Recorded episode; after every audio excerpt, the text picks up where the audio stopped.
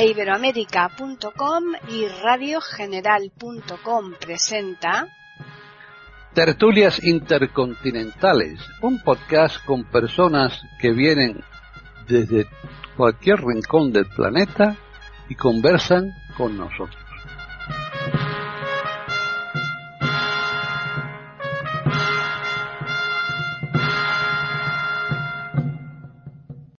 Bienvenidos un día más a Tertulias Intercontinentales en iberoamérica.com. Soy Paqui Sánchez Galvarro. Hoy estamos aquí reunidos nuevamente, como todos los lunes, para ofrecerles una charla sobre un tema que hoy, pues yo creo que también va a ser del agrado de nuestros oyentes, por lo menos de muchos de, nuestros oyentes. Dependiendo de los Twitter que nos manden, pues sabremos si hemos acertado a la hora de elegir, pero yo creo que sí. Ya, después ya veremos.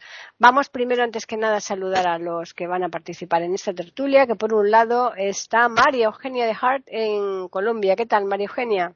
Hola, Paqui pues con mucho eh, eh, interés por el tema de hoy, saludando a mis compañeros de tertulia y a todos los oyentes.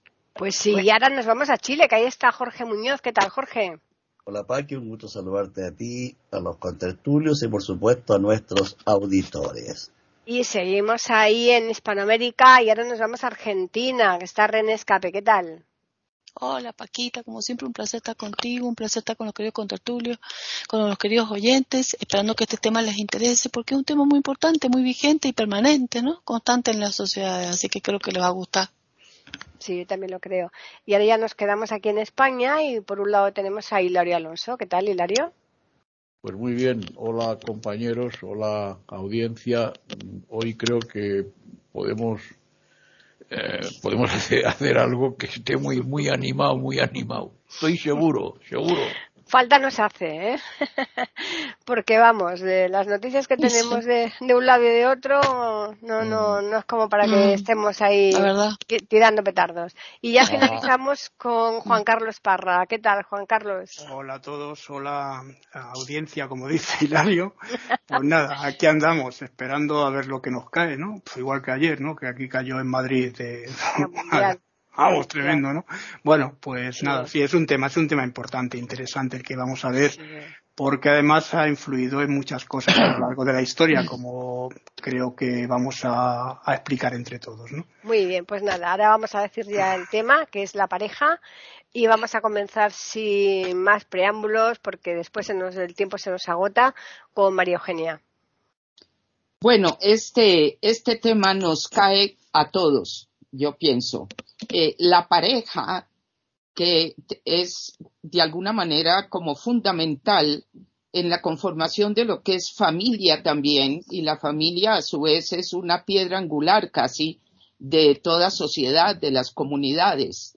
Entonces, eh, lo que empieza a, suceder desde muy temprano en la vida de los varones, de las mujeres, los niños, las niñas, eh, tiene tanto que ver con esta cosa en nuestra, en, como animales humanos que somos, que hemos trascendido el instinto como única guía y tenemos esta posibilidad curiosa que a veces parece una bendición y otras veces una maldición, que es la capacidad de escoger. Es una maravilla, pero también tiene sus peligros. En nosotros entonces no rige solamente el instinto, y el tema de pareja empieza sobre todo en, las épocas de pubertad, donde empieza a ver los cambios hormonales y lo que necesita cualquier especie para no extinguirse, como procrearse, como continuar, tiene muchísimo que ver con lo que empieza a pasarle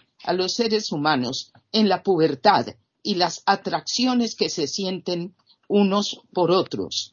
Eh, debo decir que en mi formación, como les he dicho eh, en otras oportunidades, yo soy psicoterapeuta, psicóloga y psicoterapeuta sistémica, que es donde vemos a los a las personas no como individuos únicamente, sino como partes de sistemas, de grupos.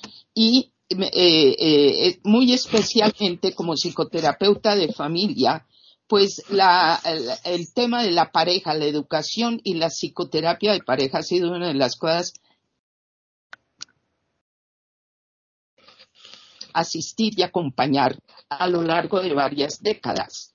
Y entonces voy viendo cómo este tema de la pareja, que es tan fundamental, tiene mucho que ver con lo masculino y lo femenino. Debo decir también que en mi experiencia yo he tenido parejas tanto heterosexuales como homosexuales y en los dos casos esa tensión de masculino y femenino se da tanto en lo hetero como en lo homo y esa tensión es lo que le da sal y pimienta, digamos, a la relación, que no es únicamente la amistad, digamos, que es, ideal que se dé también, sino también tiene mucho que ver con el papel de la sexualidad en el tema, por ejemplo, de pareja.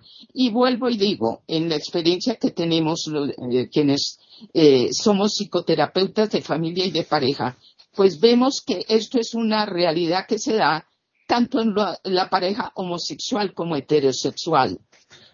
Pero una de las cosas más importantes para lo que es la pareja y su estabilidad es la dificultad al enfrentarse tanto el hombre como la mujer, desde jovencito, desde la niñez incluso, a los estereotipos, que son definiciones culturales tóxicas muchas veces, porque no necesariamente corresponden a la realidad y sin embargo es lo que se le insiste a las personas y son cosas que llevan milenios en repetirse de alguna manera. Eso es lo que nos da como resultado el sexismo, donde se considera de alguna manera una superioridad y una inferioridad entre los dos sexos, ¿no?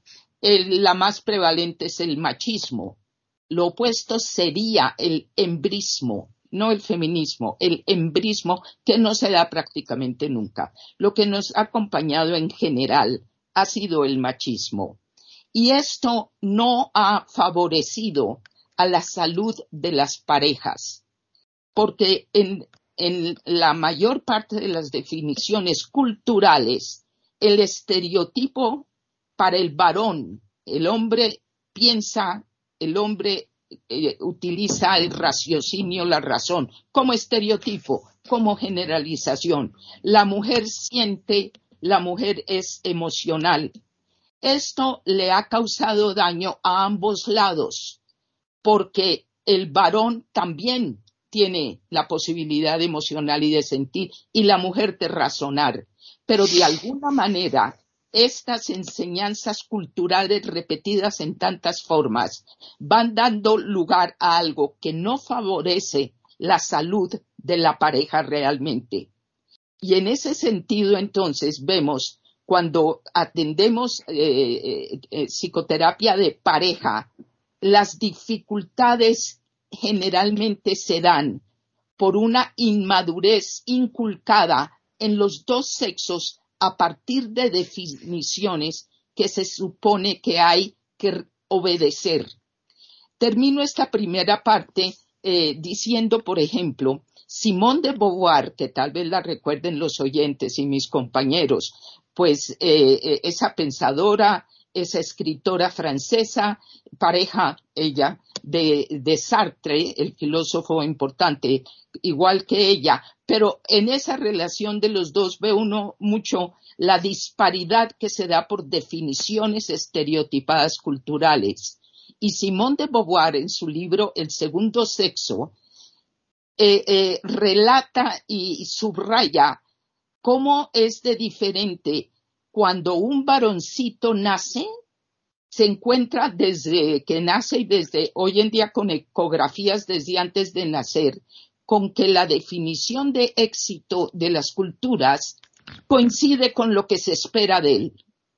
En el caso de la mujer, la niña, desde un comienzo se encuentra con una cosa que es disociada, porque lo que se espera de ella como mujer no coincide con lo que la cultura, esto es en varias culturas, casi que en todas, en distintas formas se da, pero lo que se espera de la mujer no coincide con lo que se considera éxito en la cultura. Y remato esto contándoles. Esto lo escribe Simón de Beauvoir a mediados del siglo XX. Unos años más tarde, se dio una cosa muy interesante en los Estados Unidos, que era la actualización de un diccionario de psicología. Y se le pidió a miles de psicólogos en todo el país definiciones de distintas cosas para la actualización. Y de pronto encontraron algo que sorprendió. Había una parte que pedía la definición de hombre sano, mujer sana, pero en otra sección se pedía la definición de persona sana. Y cuando miraron el conjunto de estas tres definiciones, vieron que la definición de mujer sana en persona sana se consideraba una patología, porque era la persona que se le pedía que entregara todo, nunca pensara en ella, siempre hiciera lo de los demás que obedeciera.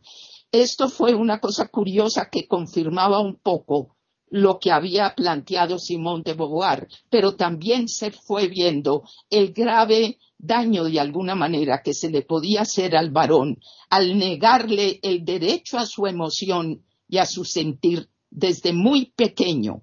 Esto lo señalo como uno de los tropiezos en, en el tema de pareja sana. Y por ahora lo dejo aquí, Paqui. Jorge. Bueno, en la época de nuestros padres, era relativamente frecuente que las personas que contraían matrimonio permanecieran unidas hasta el fin de sus días. Eso en la actualidad ha cambiado completamente. La relación de pareja en nuestros días se ha complejizado extraordinariamente. Cada vez es menor el número de matrimonios, mayor el número de rupturas y la aparición de otras formas de pareja y de familia. De modo que el concepto de familia en sí ha cambiado muchísimo. Confucio sostenía que la base del imperio chino y su estabilidad radicaba en la calidad de las familias. Por lo tanto, muchos de sus escritos están dirigidos a una ética familiar, de la cual dependía la ética social. Pero en la actualidad eso es imposible. Una pareja estable requiere ciertos requisitos básicos para poder existir.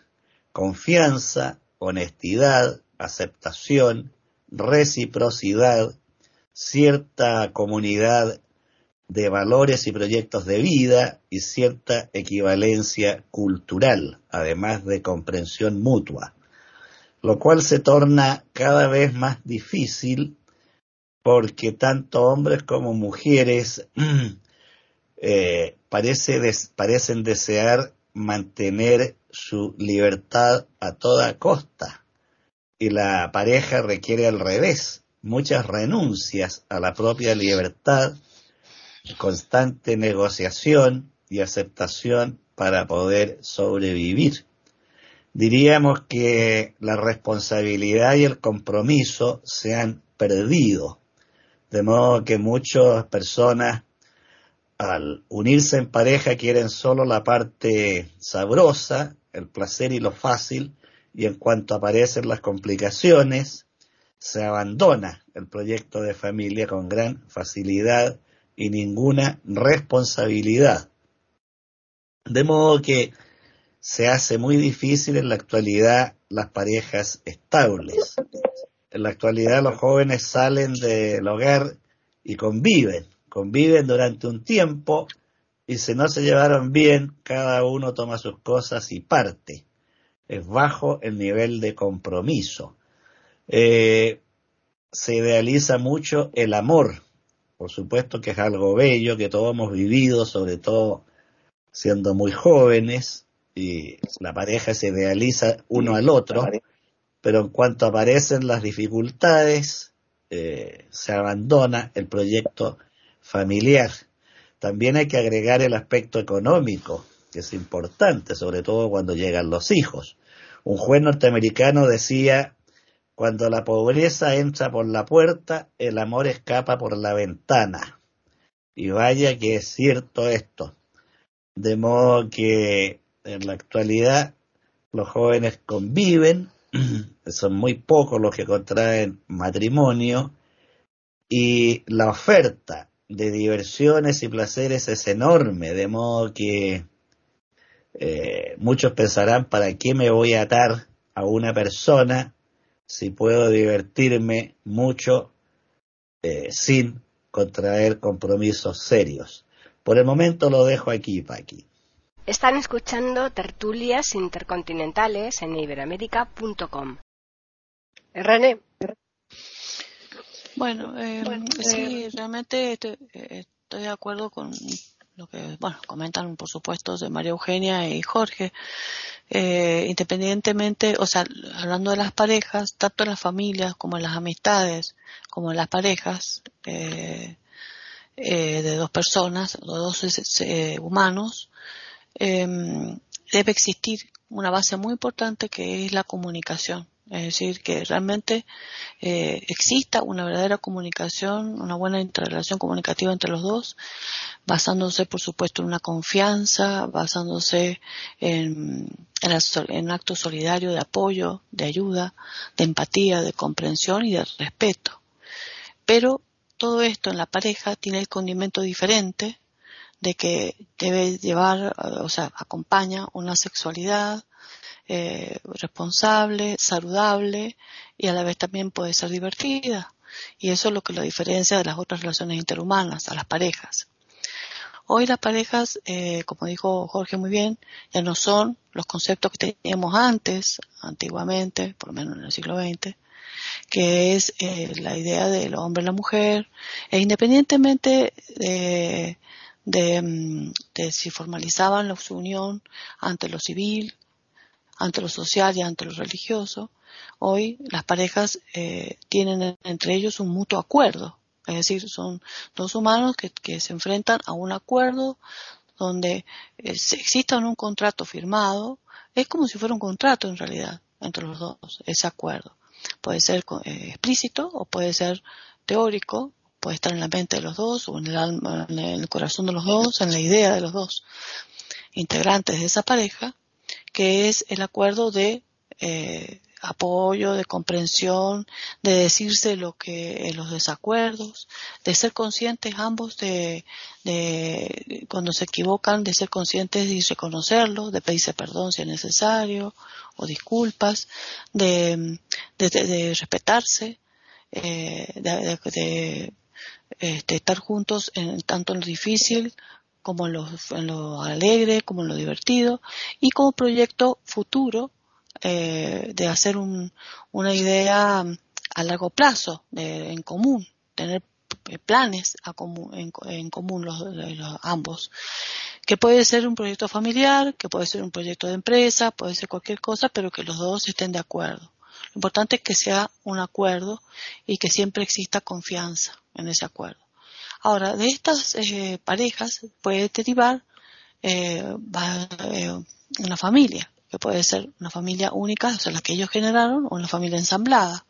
Pero lo importante es que ahora el concepto de pareja no solamente no se formaliza como antes, como decía Jorge, sino que tampoco es hombre-mujer. Hoy, como ya hemos hablado en otras tertulias sobre lo LTGB, y eso ha dado lugar a muchos tipos de parejas distintas. Está el poliamor, ahora está de moda el poliamor, que es eh, las parejas que viven juntas, por ejemplo, dos hombres con una mujer, eh, de a tres, de a cuatro, eh, pueden ser del mismo sexo o de distintos sexos. El swinger, que es una relación donde se juntan dos matrimonios o dos parejas, hombre-mujer, hombre-mujer, y deciden juntarse eh, ocasionalmente a intercambiar sus parejas. El, hombre con, con, una pareja con la mujer de la otra y así. Eso también está. Eh, también está la pareja social, aquella que eh, muestran a los demás que, que, que, existe intimidad, que existe una gran relación este, afectiva y, económica y que de un proyecto bien armado que se llame y no es real. Después está la pareja romántica, aquella que basa todo en el amor, en lo platónico, en la idealización. Eh, hay parejas múltiples, eh, existen, como hemos visto, este, distintas eh, connotaciones que no la podemos juzgar ninguno de nosotros porque la sociedad ha tenido que irlas admitiendo y considerando hoy como tipos diferentes de pareja. Eh, yo pienso que lo importante es que esa unión tenga una responsabilidad y como todo acto humano, como todo proyecto que se lleva a cabo es como base de la sociedad para formar una familia. Una pareja debe tener responsabilidad de confianza mutua y de apoyarse este, y de pensar si va a ser para toda la vida, no se puede, porque nadie sabe lo que va a ser para toda la vida. Pero por lo menos eh, tratar de, cimentar una buena base, eh, un buen sustrato para el proyecto que en común tengan y tratar de que eso sea saludable y no sea tóxico. Después otros si quieren hablar de lo que son las parejas tóxicas. Y quedo aquí. Lario. Bueno, voy a intentar, si se me permite, no discrepar, pero sí decir otras cosas. En principio yo estoy de acuerdo con lo que dice María Eugenia eh, y con lo que dice eh, Jorge. Yo mm, creo, María Eugenia, que el concepto y el término de embrismo está muy bien dicho. En mí me gusta mucho. Y yo entiendo que el feminismo, tal como yo lo veo, es una ideología, una ideología mm. política, que a mí no me gusta. Pero el embrismo sí. Antes, cuando rellenábamos un impreso, eh, poníamos eh, sexo varón o sexo hembra. Y ahora se dice sexo varón, sexo mujer. Bueno, es una mujer evidentemente, pero es una hembra. No pasa nada, no pasa nada. Evidentemente hemos estado en una cultura machista. Seguimos en esa cultura machista. Yo creo que esa cultura machista va soltando lastre. Me parece a mí que va soltando lastre. Pero naturalmente va muy cargada todavía, va muy cargada. Eh, hay menos músicas, menos filósofas, menos matemáticas, pero estos son hechos educacionales, culturales, son hechos sociales, hechos de formación, hechos familiares incluso. Eh, yo, María Eugenia, como tú eres psicoterapeuta, eh, a lo mejor te voy a hacer una pregunta y si nos contestas, pues a lo mejor te desvías de lo que tú tenías pensado decir. Eh, tú tratas a parejas heterosexuales y tratas a parejas homosexuales. Ahí me gustaría saber eh, cuáles son las diferencias que tú entiendes, diferencias psicológicas. Supongo que tú eres una psicóloga clínica, puesto que eres psicoterapeuta. Entonces, me gustaría saber, mm, de manera más científica, más rigurosa, eh, tú eres psicóloga, eh, en qué se diferencia o cuáles son las diferencias que tú notas desde un punto de vista más científico, evidentemente, eh, entre las parejas mm, heterosexuales y las parejas homosexuales. Quítame lo de la reproducción, por favor, que eso ya lo sabemos. Las parejas heterosexuales pueden reproducirse, las parejas homosexuales no. Pero aparte de eso, aparte de eso, supongo que hay unos procedimientos, unos eh, movimientos familiares eh, que yo entiendo que tienen que ser distintos de las parejas heterosexuales. Con respecto a lo que decía Jorge, eh, Jorge decía que, sí, que efectivamente eh, los matrimonios cada vez son menos, cada vez son más las parejas que conviven, las parejas que se forman. A ver si me cogen el teléfono. ¿eh? Vale.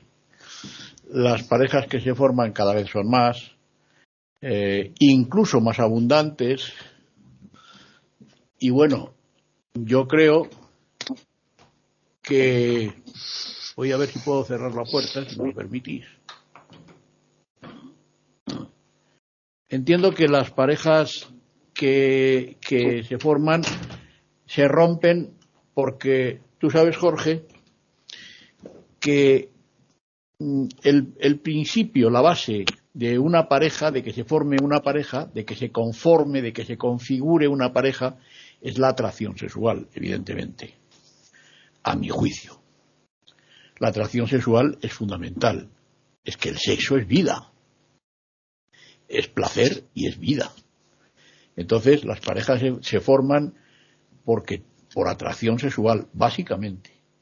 Pero claro, cuando la atracción sexual, que no dura toda la vida de ninguna manera, pasa, pues la pareja suele romperse. También hay otras circunstancias por las que las parejas se rompen. Pero básicamente a mí me parece que es eso. Voy a dar un dato estadístico de mi país, pero que creo que es aplicable a todo Occidente.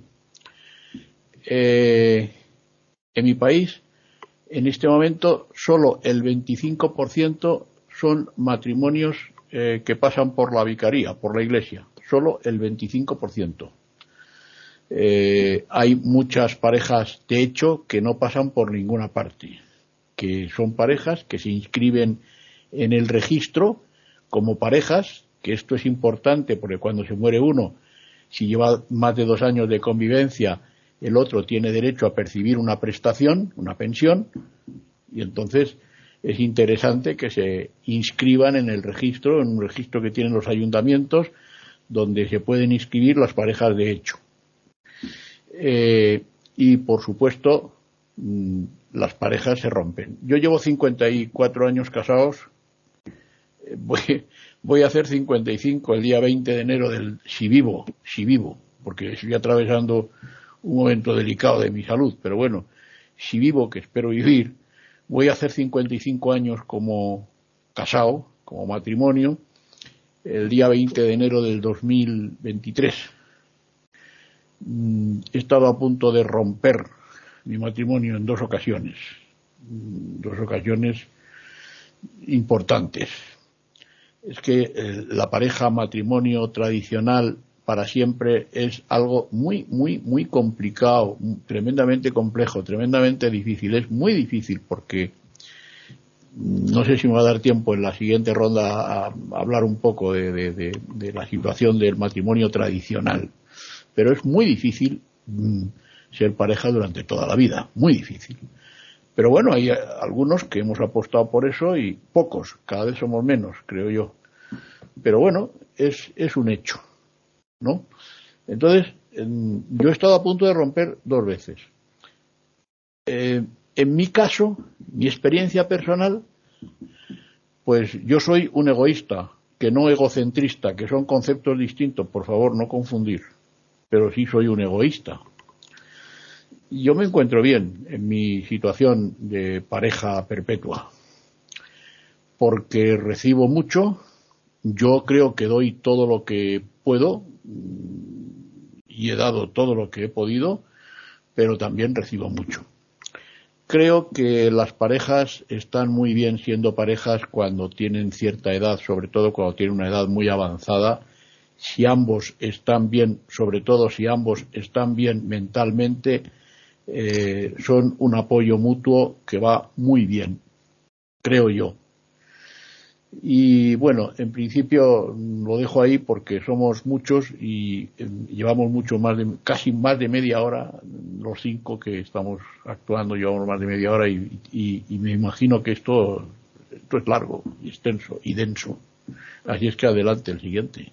Están escuchando tertulias intercontinentales en iberamérica.com. Juan Carlos. Hola. Bueno, pues, eh, joder, es que a ver, todos hemos, habéis dicho un montón de cosas y son muy importantes. Mirad, mi, mi profesión no es psicoterapeuta como la de María Eugenia, ¿verdad? Pero soy filólogo, entonces sí que quería eh, eh, recapitular un poquito todo esto y decir lo que es el concepto, el concepto de pareja, ¿no? Bueno, pues una pareja es un par, ¿no? Como ya sabéis, un par de dos. El par de dos que siempre se ha dado a lo largo de la, de la historia, ¿no? De, pueden ser de personas, de animales, como decíamos, de cosas, ¿no? Estas, eh, esto mantienen entre sí una, bueno, pues hay una relación, ¿no? Una relación que tiene eh, una semejanza en común, por eso es un par, ¿no? recordad que, todo eh, bajo el punto de vista lingüístico, todo tiene un, digamos, un antónimo. Eh, los antónimos se forman precisamente porque la vida es, digamos, bipolar. En ese sentido, podemos decir que hay una serie de elementos que se contraponen, ¿no? Eh, el término también, pues, eh, bueno, eh, hace alusión a esa referencia ¿no? que podemos tener de cada una de estas partes que están relacionadas con otras, con otras partes, ¿no? Por eso decía lo de los antónimos, ¿no? Una cosa es buena porque existe una cosa mala, ¿no? Eh, también eh, el término eh, tiende a, bueno, pues, a estar asociado también, como decíamos, y lo habéis dicho vosotros, a los lazos sentimentales. Evidentemente, que nutren dos, a dos personas y que las unen mucho más, ¿no? el enamoramiento, por ejemplo, el compromiso, o el noviazgo, o aún más mm, el matrimonio, ¿no? Supone también esa eh, digamos, existencia de, una pareja, ¿no? La existencia de una pareja, ¿no?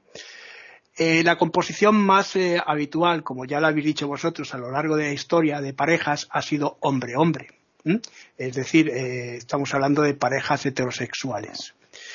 Pero, sin embargo, hoy en día, también lo hemos mencionado, se pueden encontrar parejas de hombre-hombre o mujer-mujer que eh, bajo mi punto de vista eh, no son eh, parejas homosexuales porque aquí ya tenemos el componente homo de hombre que es verdad que es el genérico pero dentro de lo que es el conjunto este LGTBI no se consideran como lesbiana lesbiana. Bueno es un término que también tiene que ver con lo de que decía María Eugenia el machismo no bueno pues estas parejas también gozan de un reconocimiento social y jurídico cada vez mayor en muchos países ya se admite el matrimonio homosexual.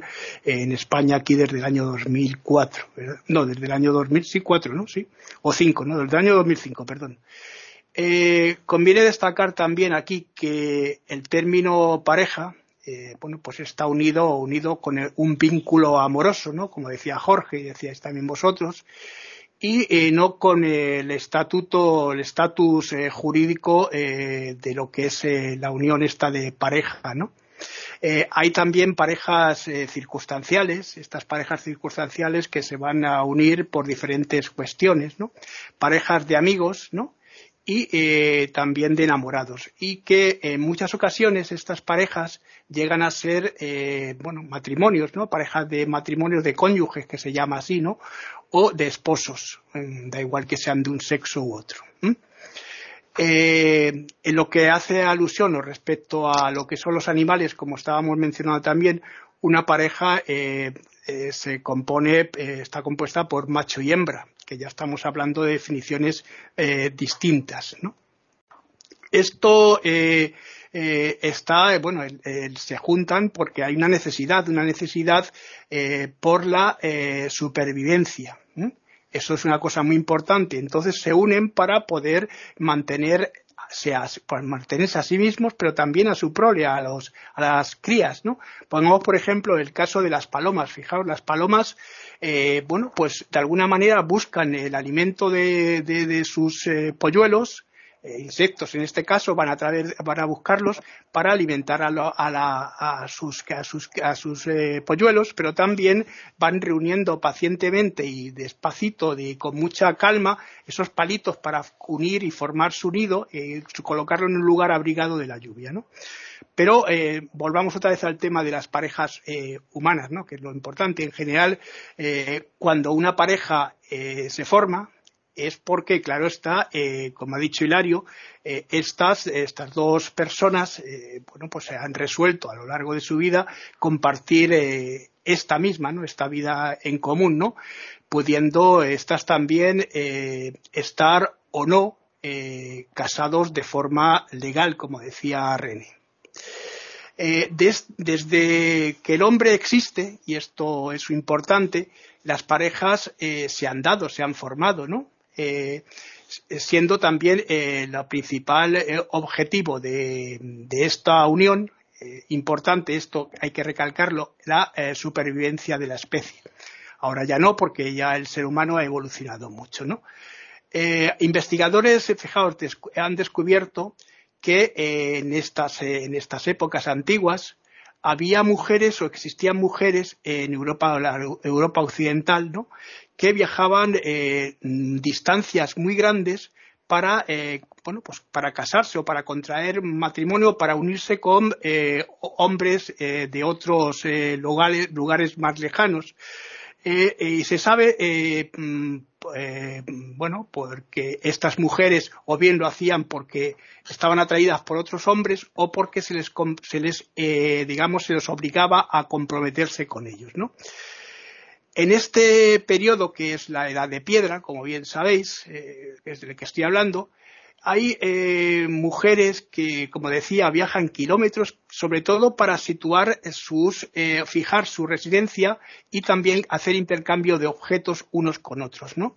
En Alemania, fijaos también, otro de los datos importantes es que se ha descubierto eh, la existencia de parejas, parejas de familias, ¿no?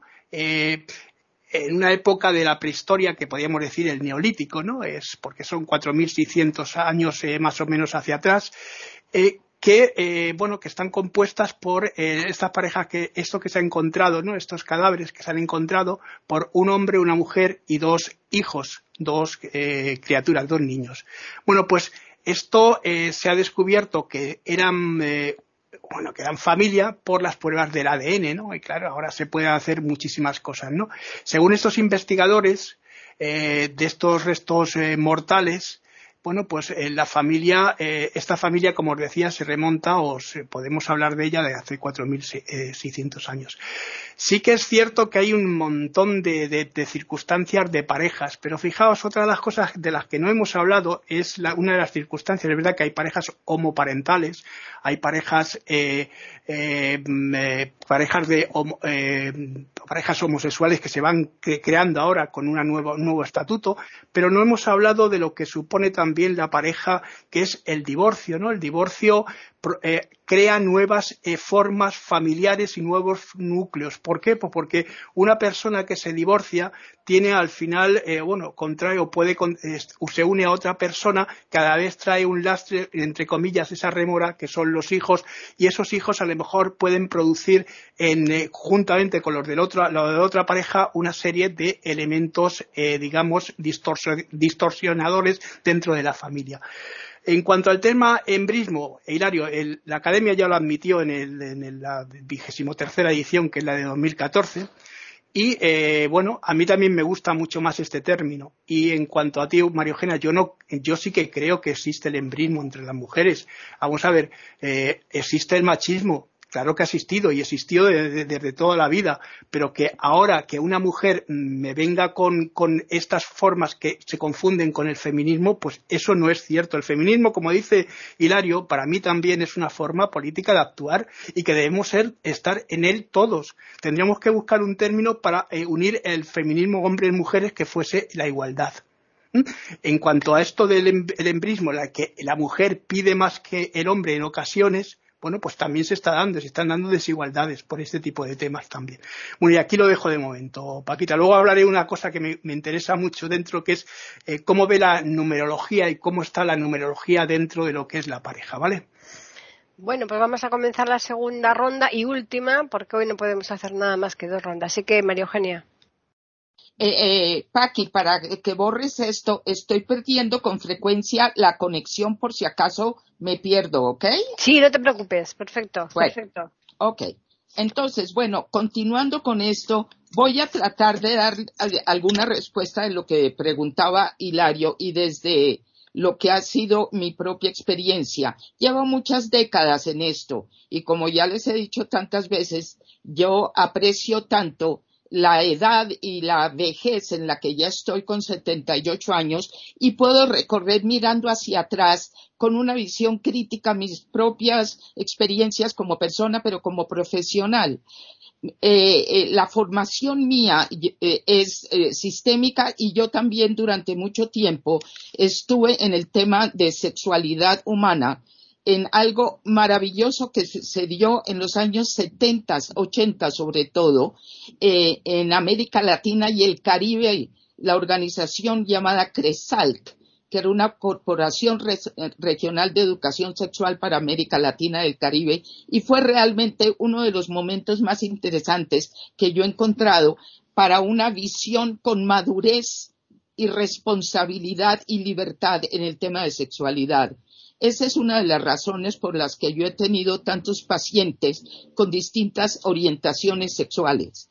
Lo que yo he encontrado en muchísimas parejas es no tanta diferencia fuera de lo reproductivo, como decíamos, pues sí, dos personas del mismo sexo no se van a reproducir. Hay otras formas hoy en día de, de, adquirir las familias, pero dejando eso de lado, lo que yo he encontrado es no demasiada diferencia entre las parejas homosexuales y heterosexuales, teniendo en cuenta que las parejas homosexuales han tenido este terrible peso encima de tener que ocultarse hasta recientemente. Sigue siendo en algunas partes una dificultad para las familias, por ejemplo. Y tengo unas historias sobre eso que no les cuento ahora porque tomaría mucho tiempo, pero de lo que ha sido para las familias a veces encontrar eh, eh, eh, nuevas realidades y tener que cambiar la forma de pensamiento. De manera que, teniendo en cuenta eso también, voy también a referirme a una cosa que tenemos que entender.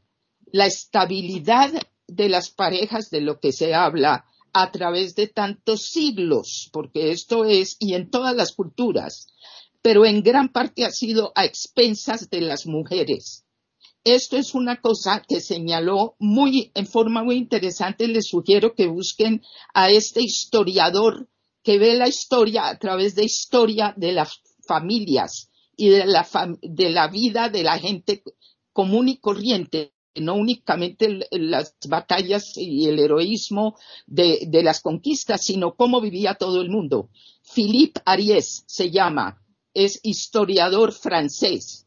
Y una de las cosas que él encuentra, y muchos se metieron a estudiar la historia en las familias, es el terrible peso femenino de las mujeres por el doble estándar, por la doble expectativa, y esto se da en prácticamente todas las culturas con variaciones sobre el mismo tema, como se dice en música, pero son a expensas de las mujeres. Y en ese sentido, las búsquedas a veces de algo diferente han llevado a expresiones que inicialmente son muy inmaduras y es comprensible, pero es una búsqueda también, por eso se habla de liberación. Pero yo también entiendo que la liberación femenina implica la liberación masculina, porque al varón también se le han retirado derechos. Al niño desde muy pequeño, en muchas partes, le dan una palmada si lo consideran que está haciendo demasiado como la niña, que le gusta la muñeca o que le gusta el color rosado. Esto lo he tenido yo en consulta y todavía sigue pasando. Eh, la niña que es más bien eh, eh, como los varoncitos, no sufre tanto, pero si a un pequeñito que se llama Carlos le dicen Carlota, el niño tiene que liarse a golpes. En fin, a lo que yo voy es que entendamos que lo que se ha hablado como estabilidad de pareja ha sido generalmente a expensas de las mujeres. Esto inclusive en el lenguaje se ve mucho el mujeriego es una persona recibida con una sonrisa de picardía. La mujer que tiene exactamente y más agresiva en todos los idiomas. Esto es una cosa que tenemos que mirar con detenimiento. Esto ha llevado a lo que hoy en día nos, nos tiene en búsquedas, pero yo no estoy de acuerdo con muchas de ellas. No tengo el tiempo para profundizar pero yo no creo demasiado en el LGTBXYZ y se acabaron las letras y hay que poner el signo más, porque en la experiencia que yo tengo, encontrando tanta gente homosexual, bisexual también, y como decía Cecilia Cardinal de Martín, que era la, cabeza principal de Cresalt, es muy raro que alguien sea única y exclusivamente hetero o única y exclusivamente homo. casi todos estamos un poco de un lado para el otro en fantasías, en parte del juego sexual, etcétera. Pero la cantidad de cosas que se están mostrando ahora están llevando es a una cosa de incapacidad de madurez porque la búsqueda de la sola gratificación y del el rechazo a cualquier compromiso. Les digo esto, en los años 20, después de la Primera Guerra y de ese horror, hubo un momento de búsquedas que son bien intencionadas de liberaciones, inclusive para las mujeres. Pero eso llevó a una cosa de tal exceso que empezó a fomentar un rechazo que a veces lo vemos hoy en día. La búsqueda de la expresión libre, sea la orientación que sea, es absolutamente legítima y válida. Pero el exceso y el escándalo por escándalo y que hay que defender a toda costa, eso no es una cosa útil para nadie. Y hay una cosa concreta que sí tiene que ver con reproducción o búsqueda de familia de mayores con menores. La búsqueda de familia sí requiere una madurez que no puede depender solo a rechazo de todo compromiso porque me quiero divertir toda la vida. Entonces, espero que esto le dé algún tipo de respuesta a lo que me preguntaba Hilario. Yo encuentro igual capacidad de patología y de salud en los heteros y en los homos. Y la mayor dificultad que hay en las parejas tiene todo que ver con el doble estándar masculino y femenino que le da muchos permisos al varón le recorta la vida a la mujer. El ejemplo que les pongo para que lo busquen es Einstein, semejante genio, y yo lo respeto y respeto su pensamiento, pero sus dos esposas. La primera, con hijos, ella tuvo que abandonarlo todo y entró en una gran depresión, él siguió adelante y se casó con la prima que se ajustaba al estereotipo de atenderlo en todas las formas. Entonces, yo, como síntesis de esto, lo que digo, lo que estamos viendo ahora, no todo, yo personalmente lo respeto porque no creo mucho en los fundamentos reales que eso tiene. Sí, la libertad de que cada cual tenga su expresión, sí, pero en este momento hay una inmensa confusión y me he encontrado muchos jóvenes que han intentado vivir una serie de cosas extremas, absurdas, que los han llevado a una situación de angustia inmensa apenas empiezan a tener 30 o 40 años, porque no entienden de qué se trata ni la vida, ni sus identidades propias, ni lo que es la posibilidad de ser padres y madres responsables de hijos. Lo dejo ahí, Paqui. Están escuchando tertulias intercontinentales en iberamérica.com. Jorge. Uno examina los textos de antropología. Lo primero que observa es que las tribus antiguas y clanes eran eh, polígamas. El hombre vivía con un grupo de, de mujeres. De modo que la pareja de la cual estamos hablando, un hombre, una mujer, es un fenómeno relativamente moderno en la China imperial lo normal era que estaba el pater familias, usando un término romano, en su casa patronal, y al lado de la habitación del dueño de casa había otra habitación donde estaba la esposa legítima, y en otra ala de la casa habían cuatro, cinco, seis habitaciones más pequeñas para las concubinas. De modo que daría para una tertulia especial cuándo y por qué comenzó esta pareja de un hombre, una mujer qué motivos llevaron a esto. Eh, pero ha sido uno de los grandes cambios de, la historia del hombre. Y la mujer, por supuesto. Ahora, en la sociedad actual, han surgido cambios eh, bien curiosos. Cuando yo era adolescente, acá en Chile decimos Lolo y Lola a un hombre y una mujer muy jóvenes, eh, uno conocía a sus primeras parejas en el colegio, la universidad, reuniones sociales, fiestas, etcétera. Ahora se conocen primero de manera virtual. Hay páginas destinadas a armar parejas, páginas web, donde la muchacha el joven coloca la fotografía y eligen si les gusta o no por la fotografía, luego se envían algunos mensajes, enseguida fijan una cita, comienzan a salir y ven si funcionan o no. Una sobrina de mi señora conoció a un joven en Estados Unidos a través de Internet, aprendió inglés, viajó a Estados Unidos y finalmente se casó y tiene un matrimonio, por suerte, bastante estable.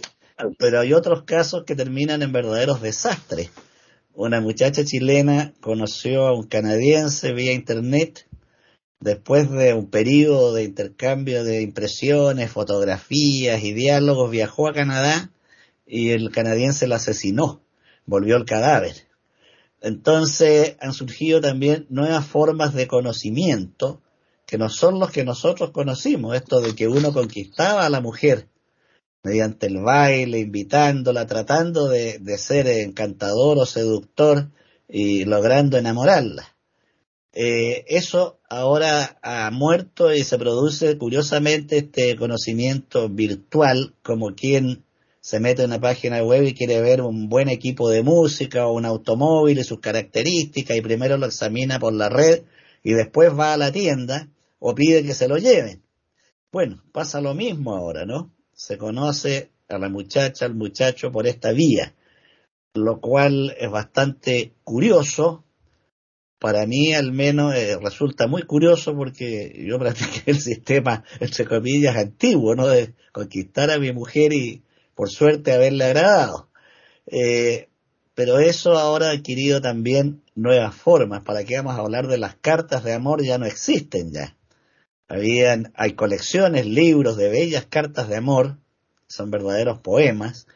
Ahora no, ahora es un Twitter, un mensaje de lo más vulgar, dos líneas, un par de emoticones, unos monicacos ahí de, y se acabó el asunto. Y después viene la cita y se gustaron bien y si no hasta luego y entramos de nuevo a la página web. Pero estos cambios son inevitables porque no podemos detener ni la historia, ni la naturaleza, ni el universo, que está siempre en movimiento aunque parezca estático y no nos demos cuenta. Entonces, eh, el ser humano en cuanto individuo es parte de un todo.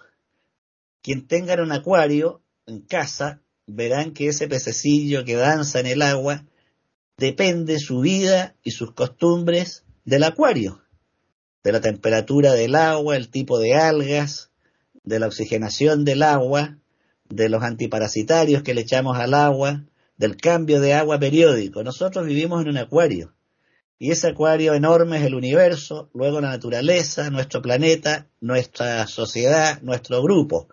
Y cada sociedad y cada época tiene su sello y su atmósfera. Por ejemplo, el hombre del barroco es muy distinto al hombre del renacimiento y este es distinto al hombre actual, el homo technologicus. Empleo la palabra hombre englobando hombre y mujer para no estar acá rato nombrándolos a ambos, que me parece una soberana tontería. Pero bueno, entonces somos células de un organismo mayor que es la sociedad. Y la sociedad a su vez es parte de una historia que está siempre en movimiento. De modo que por mucha nostalgia que tengamos de la familia tradicional, de los modos habituales que conocimos en nuestra juventud, tenemos que aceptar que hay cosas nuevas y van a venir muchas otras que nosotros no vamos a conocer y que van a mirar los habitantes del futuro, como nosotros miramos hoy la Edad Media o el Barroco o las tribus antiguas, y eso es inevitable. Hay cosas gratas, modernas, que son muy buenas, otras que a uno lo, lo desilusionan, pero es inevitable la evolución. Aquí en Chile se creó incluso una forma jurídica nueva, intermedia entre el matrimonio y la convivencia de hecho, que se llama la unión civil que esto permite a las parejas que no quieren contraer matrimonio, pero sí estar juntos, poder organizar sobre todo su patrimonio y los derechos hereditarios. Bueno, como tenemos poco tiempo hoy día, quedo hasta aquí, Paqui. René. Bueno, eh, sí, realmente las parejas, eh, como son los seres humanos. ¿Cuántas veces hemos dicho que de los 7.500 millones de habitantes que probablemente habitan en el planeta, todos somos únicos y irrepetibles? Y como todos somos únicos y repetibles, es lógico que, que todas las parejas también sean únicas y repetibles. Así que existen toda la variabilidad que se nos puede ocurrir de parejas y de, conformidad entre ellas. Acá también existe, eh, a, mí, me pareció interesante esto de la unión civil también que comentó Jorge, porque en este país también se ha hecho y conozco montones de, jóvenes, hijos de, de las personas conocidas de mi generación, que han hecho eso, que no han querido casarse por, o sea, no, han querido casarse por la parte del registro civil, ni tampoco por la parte religiosa que le competa, este, y han hecho esta unión civil. Y yo no entiendo cuál es la diferencia. Bueno, después me he enterado que eh, a posteriori han hecho después la ceremonia. Y generalmente la causa principal, algunos dicen que es porque es lo mismo. Otros dicen que, mm, que es necesario para la obra social que corresponde, o sea, el seguro social, como le llaman en España, y para este, eh, asegurarle la herencia y la repartición de los bienes, eh, porque acá no existen este, testamentos, como existe, mm, eh, o sea, testar a favor de, como existe en Europa, acá es según la ley, ¿no? Y por otro lado, eh, también eh, me parece que lo hacen por una cuestión económica, porque está tan caro, tan caro vivir en nuestros países que eh, antes era, siempre fue caro, pero ahora antes era accesible, ahora no es accesible hacer una fiesta en un salón, ni, ni el vestido de novia, ni el traje del novio, ni la ropa nueva para la marina, ni la torta, ni todos los agapes que van acompañando esto. Entonces la gente no se casa, porque le parece muy caro. Eh, por otro lado, es como que eh, hay un sentimiento más profundo, que es como que hay una inseguridad. Es decir, eh, se comprometen afectivamente, se, se juran entre ambos de mutuo un acuerdo de solidaridad, de comprensión, de, empatía, de apoyo, de, todos esos sentimientos, pero en realidad no, en el fondo no tienen una seguridad expresa de lo que realmente va a hacer el otro, porque las personas cambian, porque uno nunca sabe, porque siempre la mujer es celosa. Cuando empezó la monogamia en nuestra sociedad me quedé pensando cuando dijeron, eh, la verdad que no sé, eh, no sé, yo pensé que tenía que ver con la parte religiosa, creí que la monogamia había surgido con los judíos, no sé, la verdad que no sé la monogamia, pero realmente eh, eh, realmente este, las mujeres y los hombres somos, son muy celosos y cuando las parejas se comparten o se enteran de que este, aparece otra persona interfiriendo en esa pareja, eh, ya sea para hacia el lado femenino hacia el lado masculino, este, o si es una pareja homosexual, este, es indistinto, pero la celotipia es tremenda, ¿no? Eh, porque hay una especie de suerte de que las parejas hombre, mujer, mujer, mujer, hombre, hombre, no importa eh, en este momento discriminar eso, pero las parejas parece que eh, entre ellos existe una especie de eh, me apodero de, soy dueño de, me pertenece. Y ese sentimiento de pertenencia me parece que está equivocado. Creo que si las personas empiezan a hacer parejas con un sentimiento de pertenencia, van por un efecto tóxico porque nadie le pertenece a nadie. Todos somos libres y todos somos independientes. Si hay un acuerdo entre ellos, debe ser respetando cada uno su individualidad, respetando cada uno su independencia y su eh, libertad, en una cosa, por supuesto, equilibrada, segura. Eh, y mm, por otro lado eh, comprenderse, apoyarse cuando es necesario. Cuando ya este, se ocultan cosas, cuando ya eh, no se cuenta todo lo que, lo que pasó y se hacen este, actividades comerciales o actividades eh, afectivas este, o, o reuniones eh, ocultas de, de uno hacia el otro, cuando se piensa diferente y no se comenta esta situación, cuando sexualmente no hay un acuerdo, eh, cuando no están satisfechos cualquiera de los dos. Hay algunos, algunos artículos por ahí que he leído que no sé la veracidad de ellos, pero hay artículos ojo que no sé la veracidad, que quede claro que no lo estoy afirmando a esto, ¿no? eh, que más de tres meses eh, empieza a alterarse el organismo del hombre y de la mujer cuando no tiene actividad sexual. Eh, se altera la piel, se altera todo el sistema neuroendocrino, eh, empieza a fallar el funcionamiento estrogénico y progestacional de la mujer, entonces eh, empieza a tener eh, alteraciones en la conducta, en el carácter, en el ritmo menstrual, en, eh, también en el deseo sexual, se puede volver a la orgásmica, puede haber frigidez, el hombre puede tener trastornos eh, digamos, eh, de micción, o sea, trastornos este, de inflamación en la zona eh, uretral y testicular, eh, mal humor, irritabilidad, sueños, este, eh, este digamos, muchos sueños picantes, digamos, cosas así. Entonces, yo no sé si todo esto es real, biológicamente, ¿no? Eh, porque no lo he leído de libros de biología ni de sexología, sino que la, lo que la web comenta. Pero yo pienso que una pareja saludable debe ser aquella que debe llevar un ritmo sexual eh, acorde, ¿no? De lo que se hayan puesto de acuerdo con toda la actividad sexual que los dos han, o ambos han acordado. Las parejas múltiples, los swingers y las parejas, este, eh, el poliamor, bueno, a mí no me parece adecuado. Es un concepto personal, ojo, no estoy eh, criticando a nadie, simplemente que personalmente me parece que las parejas deben ser de a dos, ¿no? Deben ser dúos, no deben ser este, eh, múltiples porque no me parece que se pueda repartir de esa manera un verdadero compromiso serio, formal y menos si van a llevar a cabo un proyecto de familia. Y como siempre hemos dicho, todo esto comienza desde la etapa de la educación. Y pienso que todo esto que mm, dice María Eugenia que el LTGB no cree, yo tampoco creo en los LTGB, yo creo que esto es diverso, que es mucho más o mucho menos. Eh, eso va en, una mezcla entre la emoción, entre lo, cultural, entre lo educacional y lo, y lo, cortical, ¿no? el pensamiento.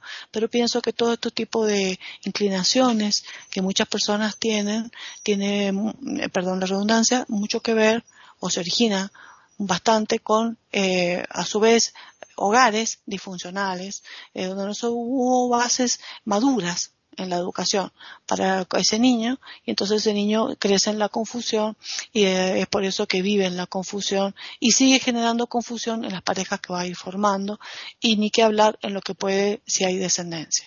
Entonces, conclusión, eh, para que una pareja sea saludable debe haber entendimiento, debe haber acuerdos, uno debe reconocer los propios errores, si encuentra error del otro no debe callarlo, lo debe decir, debe haber una cierta regularidad en la intimidad, debe haber este cariño, afectividad, eh, debe haber comprensión y debe estar cada uno orgulloso del otro.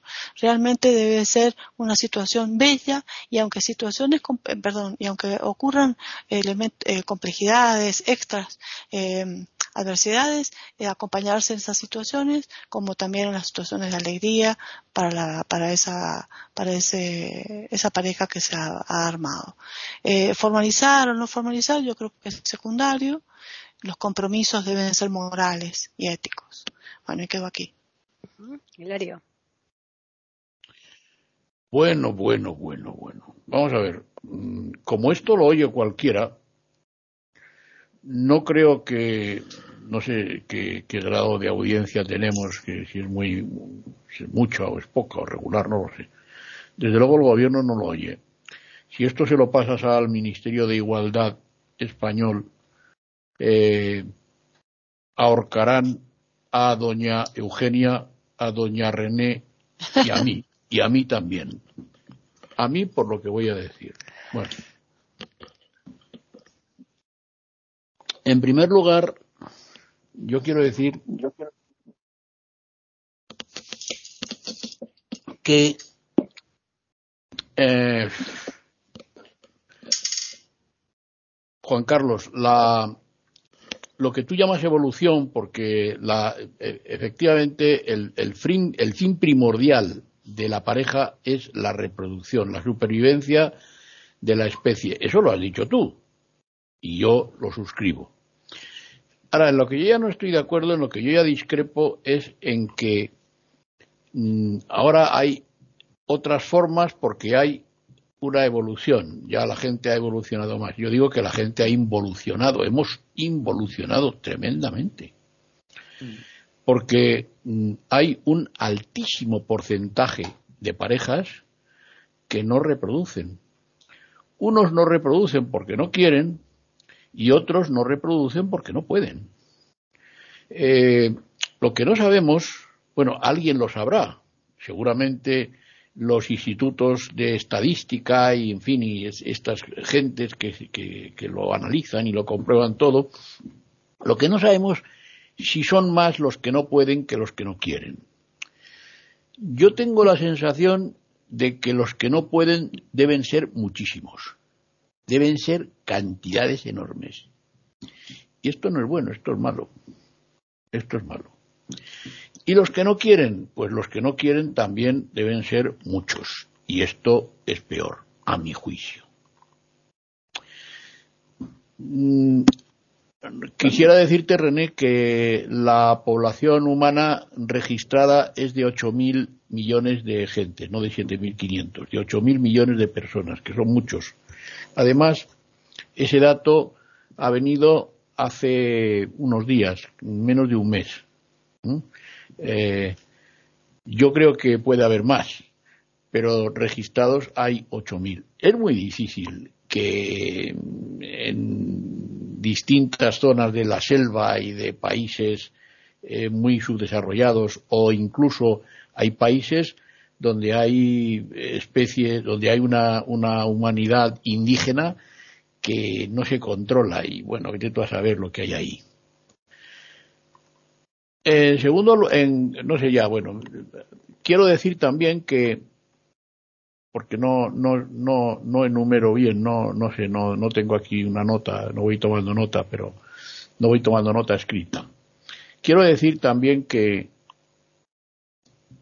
la naturaleza produce, eh, produce cosas que son imperfectas que son imperfectas. Entonces voy a decir una cosa muy gorda. Quiero decir una cosa. Desde un punto de vista religioso yo no soy creyente, pero tampoco soy ateo, no me considero ateo. Navego en una posición agnóstica que me encuentro muy a gusto. Lo que voy a decir, em, no me gustaría que levantaran pollas, lo digo yo. Y es mi responsabilidad. La naturaleza produce cosas que que son imperfectas, que son imperfectas. A mi juicio, el LEGTBI es una imperfección. Es respetable. No lo considero patología, en absoluto. No digo que sea patología. Para nada. Es algo que ha producido la naturaleza. En unos casos, pues puede haber hecho, puede haber un hecho educacional, familiar, cultural. Pero tengo la sensación de que en otros casos es algo genético. Yo creo que puede ser algo genético. Pero no lo sé. Lo pienso, pero no lo sé. Lo que dice es que mm, entiendo que es una cosa natural, que puede ser una tendencia natural, pero que es imperfecto. Como es imperfecto que yo sea ciego. Y no pasa nada. No pasa absolutamente nada. Yo esto lo he discutido con amigos homosexuales. Yo tengo amigos homosexuales, eh, tengo un amigo arquitecto que es homosexual, que es profesor en una universidad eh, de cierto prestigio, y he discutido esto con él. Él naturalmente dice que se encuentra muy cómodo eh, con su tendencia en, esa posición de homosexualidad, que él se encuentra bien con su pareja y tal. Y yo he estado en su casa, he estado, en fin, soy amigo de los dos, pero sobre todo de él. Yo lo he discutido con él. A mí me parece que hay otra cuestión.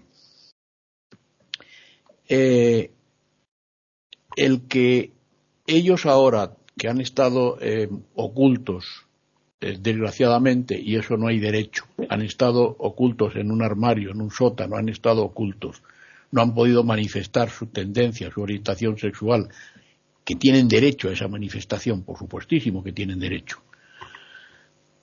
ahora, mm, por lo menos en mi zona, en mi país, pues, eh, no sé, es, tienen un protagonismo excesivo, excesivo, tan excesivo que el showman que vale en televisión suele ser una persona homosexual.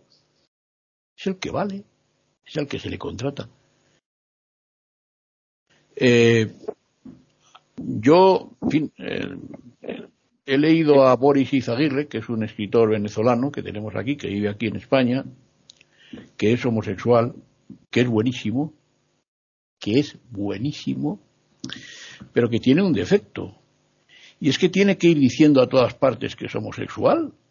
Y además tiene que ir demostrándolo con un exhibicionismo absurdo que no lo entiendo. Eso es como si nosotros, que somos heterosexuales, los que somos heterosexuales, dijéramos por todas partes que somos heterosexuales y que somos unos machotes. No lo entiendo, de verdad, no lo entiendo. Otra cosa que no entiendo, y que entiendo que es una aberración, es que eh, las parejas homosexuales ahora, como no pueden procrear, no pueden reproducirse, alquilan vientres. Y entonces eh, tienen, hemos dicho que la pareja es la infraestructura de la familia, la base de la familia, la célula primera de la familia. Eh, entonces resulta que Ahora los homosexuales, hay algunos, o las lesbianas también lo hacen, pero bueno, la, mujer puede procrear, puede procrear siempre que planten una semilla en su, en su útero.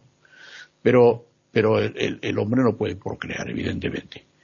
Y, entonces eh, se alquila un vientre y tienen, y tienen un niño. Y entonces este niño mm, tiene dos papás. No tiene un papá y una mamá, sino dos papás. De ahí mi pregunta, María Eugenia, que yo te decía, que cómo es el comportamiento de una pareja homosexual, que qué diferencias existen psicológicamente con respecto a una familia heterosexual. Yo te lo preguntaba, entre otras cosas, por eso. Entonces, yo mm, mm, no quiero ofender en absoluto. Mm, sí quiero polemizar, ¿por qué no? porque la tertulia, en fin, es un debate y a mí me parece y la opinión de cada cual y la polémica no es mala, la polémica sana, por supuesto. Pero yo digo, y no quiero ofender, digo que la naturaleza crea cosas que no son perfectas, pero que sí son naturales y no pasa nada, señores, no pasa nada. Y ya está bien que hemos pasado el tiempo de sobra. Eh, Juan Carlos.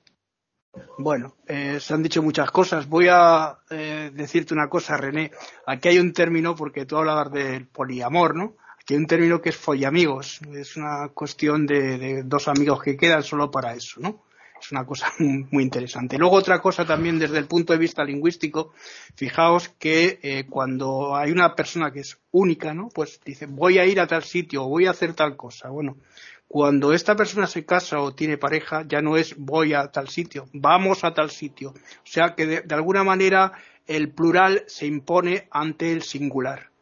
Hablando del concepto lingüístico. Pero también hay otras cosas importantes que hemos dicho. La familia eh, tradicionalmente ha cambiado mucho, es verdad, eh, Jorge. Eh, hay un libro fantástico que se titula La ciudad antigua, que ya lo he comentado alguna vez, de Fustel de Colange, que a mí me parece increíble cómo va mm, hablando de cómo se van creando esas estructuras familiares, incluso las clientelas en determinadas zonas como Roma, Grecia y demás, hasta llegar a lo que se considera, pues lo que decía Hilario, la base de la familia, que es la pareja, ¿no? La pareja que hoy conocemos como tal, ¿no? Claro que estos datos que yo he dado de la, digamos, del neolítico son datos que, bueno, que ya van apuntando a lo que va a ser después eh, estas familias dentro de las estructuras familiares, como decíamos, de clanes, ¿no?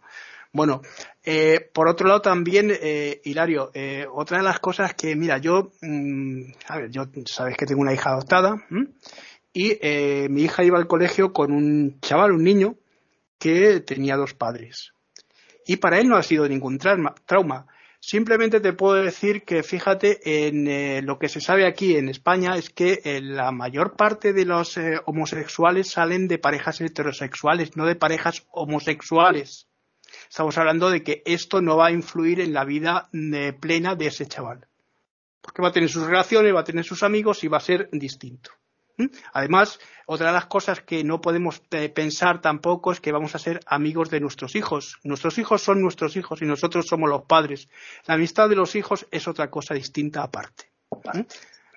Esto, esto dentro, de la, dentro de, la, de la sociedad que ahora mismo estamos eh, viendo. Otra de las partes que yo quería hablar, lo que pasa que no voy a tener aquí mucho tiempo, es el número dos en la mitología. Fijaos que la mitología lo que hace es reflejar lo que es la naturaleza, lo que le rodeaba al hombre y que no entendía. Entonces va creando una serie de dioses. Esos dioses, por ejemplo, como los dioses del Olimpo, tienen, una parte femenina. Eh, eh, Zeus va a tener a, Juno. Eh, va a haber una serie, en la India, por ejemplo, fijaos, todos los dioses tienen un Sakti. Y en esto estoy de acuerdo contigo, eh, María Eugenia. la pareja en la, India, el Sakti, que es la, pareja, la parte femenina, es la parte energética, la que realmente alumbra el hogar, el hogar donde se vive. Ahí es donde está la fuerza, ¿no? Porque el número dos, aparte, lo que sí que es verdad que a lo largo de la historia se ha representado siempre como la parte fuerte femenina. Pero hay una cosa que a mí me sorprende. Fijaos que estamos hablando de sociedades distintas, la chilena, la colombiana, la argentina, la española. Bien, Fijaos que tenemos eh, diferentes constituciones de forma de, ser. Incluso nosotros, dentro de lo que es el contexto europeo, tenemos una forma distinta. Somos países del sur y somos además, eh, digamos, eh, personas que hablamos una lengua derivada del latín, pero además no solo eso, tenemos unas costumbres derivadas de este pueblo. Hay otros pueblos que, aun siendo lenguas derivadas también como el francés, pues tiene más una parte un poco más, eh, digamos, cercana ya a lo que es la parte franca y la parte más europea. Nosotros, sin embargo, somos distintos. Y aunque hemos tenido un pasado común con aquel imperio que hubo, que reunía Flandes y reunía Italia y España y un montón de cosas más, digamos que eh, las particularidades de cada zona son las que realmente van a imponer esa forma de vida. Y esa forma de vida también se refleja en la pareja, se refleja en lo que somos, en lo que realmente queremos hacer. ¿Qué es eso? Vivir, eh, buscar una parte que nos falta. Todo es dual. Fijaos que tenemos dos manos, dos pies. Incluso en griego había una forma eh, que era un género que era el género dual había una de, desinencias para ese género dual que no existe en castellano, porque el castellano va a adoptar del neutro y del, y del, femenino eh, una serie de formas eh, de neutro para crearlas en, en, femenino o en masculino. Estamos hablando de que la lengua también nos va a imponer una forma de ser y de pensar. Esto me imagino que si hacemos alguna vez alguna tertulia de lengua lo, lo veremos, ¿no? Cómo la lengua va a crear una serie de estructuras que son básicas para nuestro desarrollo. La lengua va a crear esa forma de eh, arropar el pensamiento. El pensamiento es lo que realmente eh, va a estructurar esa forma de lenguaje. Pero ¿cómo surge el lenguaje? Quizá por un grito de una persona que eh, se encontraba acorralada por un bicho, ¿no? por un animal. ¿no? Eh, perdona el término dicho, lo he dicho en, bueno, eh, esa forma de gritar va a crear, va a modular y va a dar en lo que va a ser posteriormente el lenguaje y las diferentes lenguas. Pero, pero estamos, estamos ante esto de la, de la, de la familia, ¿no? La familia, la pareja. Eh, identificamos pareja con familia. La familia ha habido muchísimas estructuras de familia a lo largo de la historia, que no es solo esto de pareja, ¿eh? Ojo. Y en cuanto a que no tenemos hijos, cierto, estamos, somos el país, eh, junto con Suecia, más viejo que se va a envejecer eh, más rápidamente de toda Europa no tenemos eh, un futuro bastante claro en cuanto y claro todo esto repercute en la sociedad ¿por qué? pues porque las sociedades eh, se mantienen a base de eh, las estructuras que tenemos ya dadas con la seguridad social y demás ¿no? y aquí aquí lo dejo vale no no no quiero tampoco porque creo que tenemos mucho debate hemos hecho mucho y tenemos tenemos otras tertulias que en las que podemos comentar este tipo de cosas ¿no? es es la es la sociedad y el ambiente el que crea la lengua y el que inventa palabras, y no la lengua la que condiciona el ambiente, la que condiciona los hechos, la que condiciona la sociedad.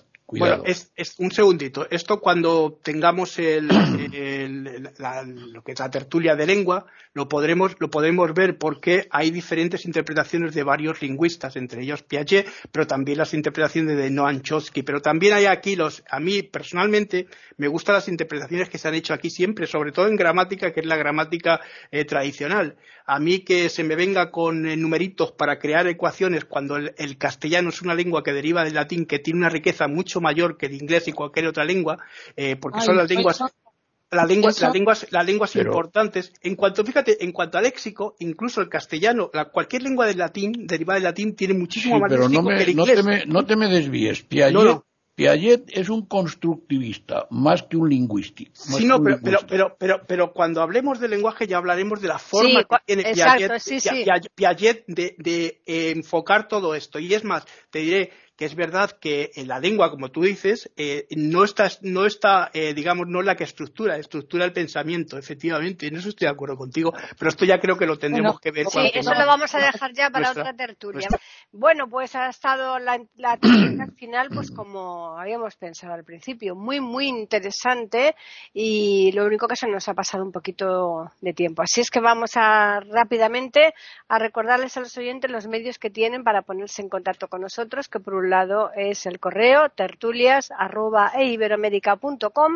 y por otro lado el Twitter eiberoamérica con las iniciales e, I y la A de América mayúsculas agradeceros a vosotros todo el rato que habéis estado aquí departiendo con todos nuestros oyentes y a los oyentes, por supuesto, por la gentileza que tienen de seguirnos semana tras semana. Así que ya les emplazamos para que regresen a iberoamérica.com la próxima semana y nosotros les tendremos preparada una nueva tertulia intercontinental.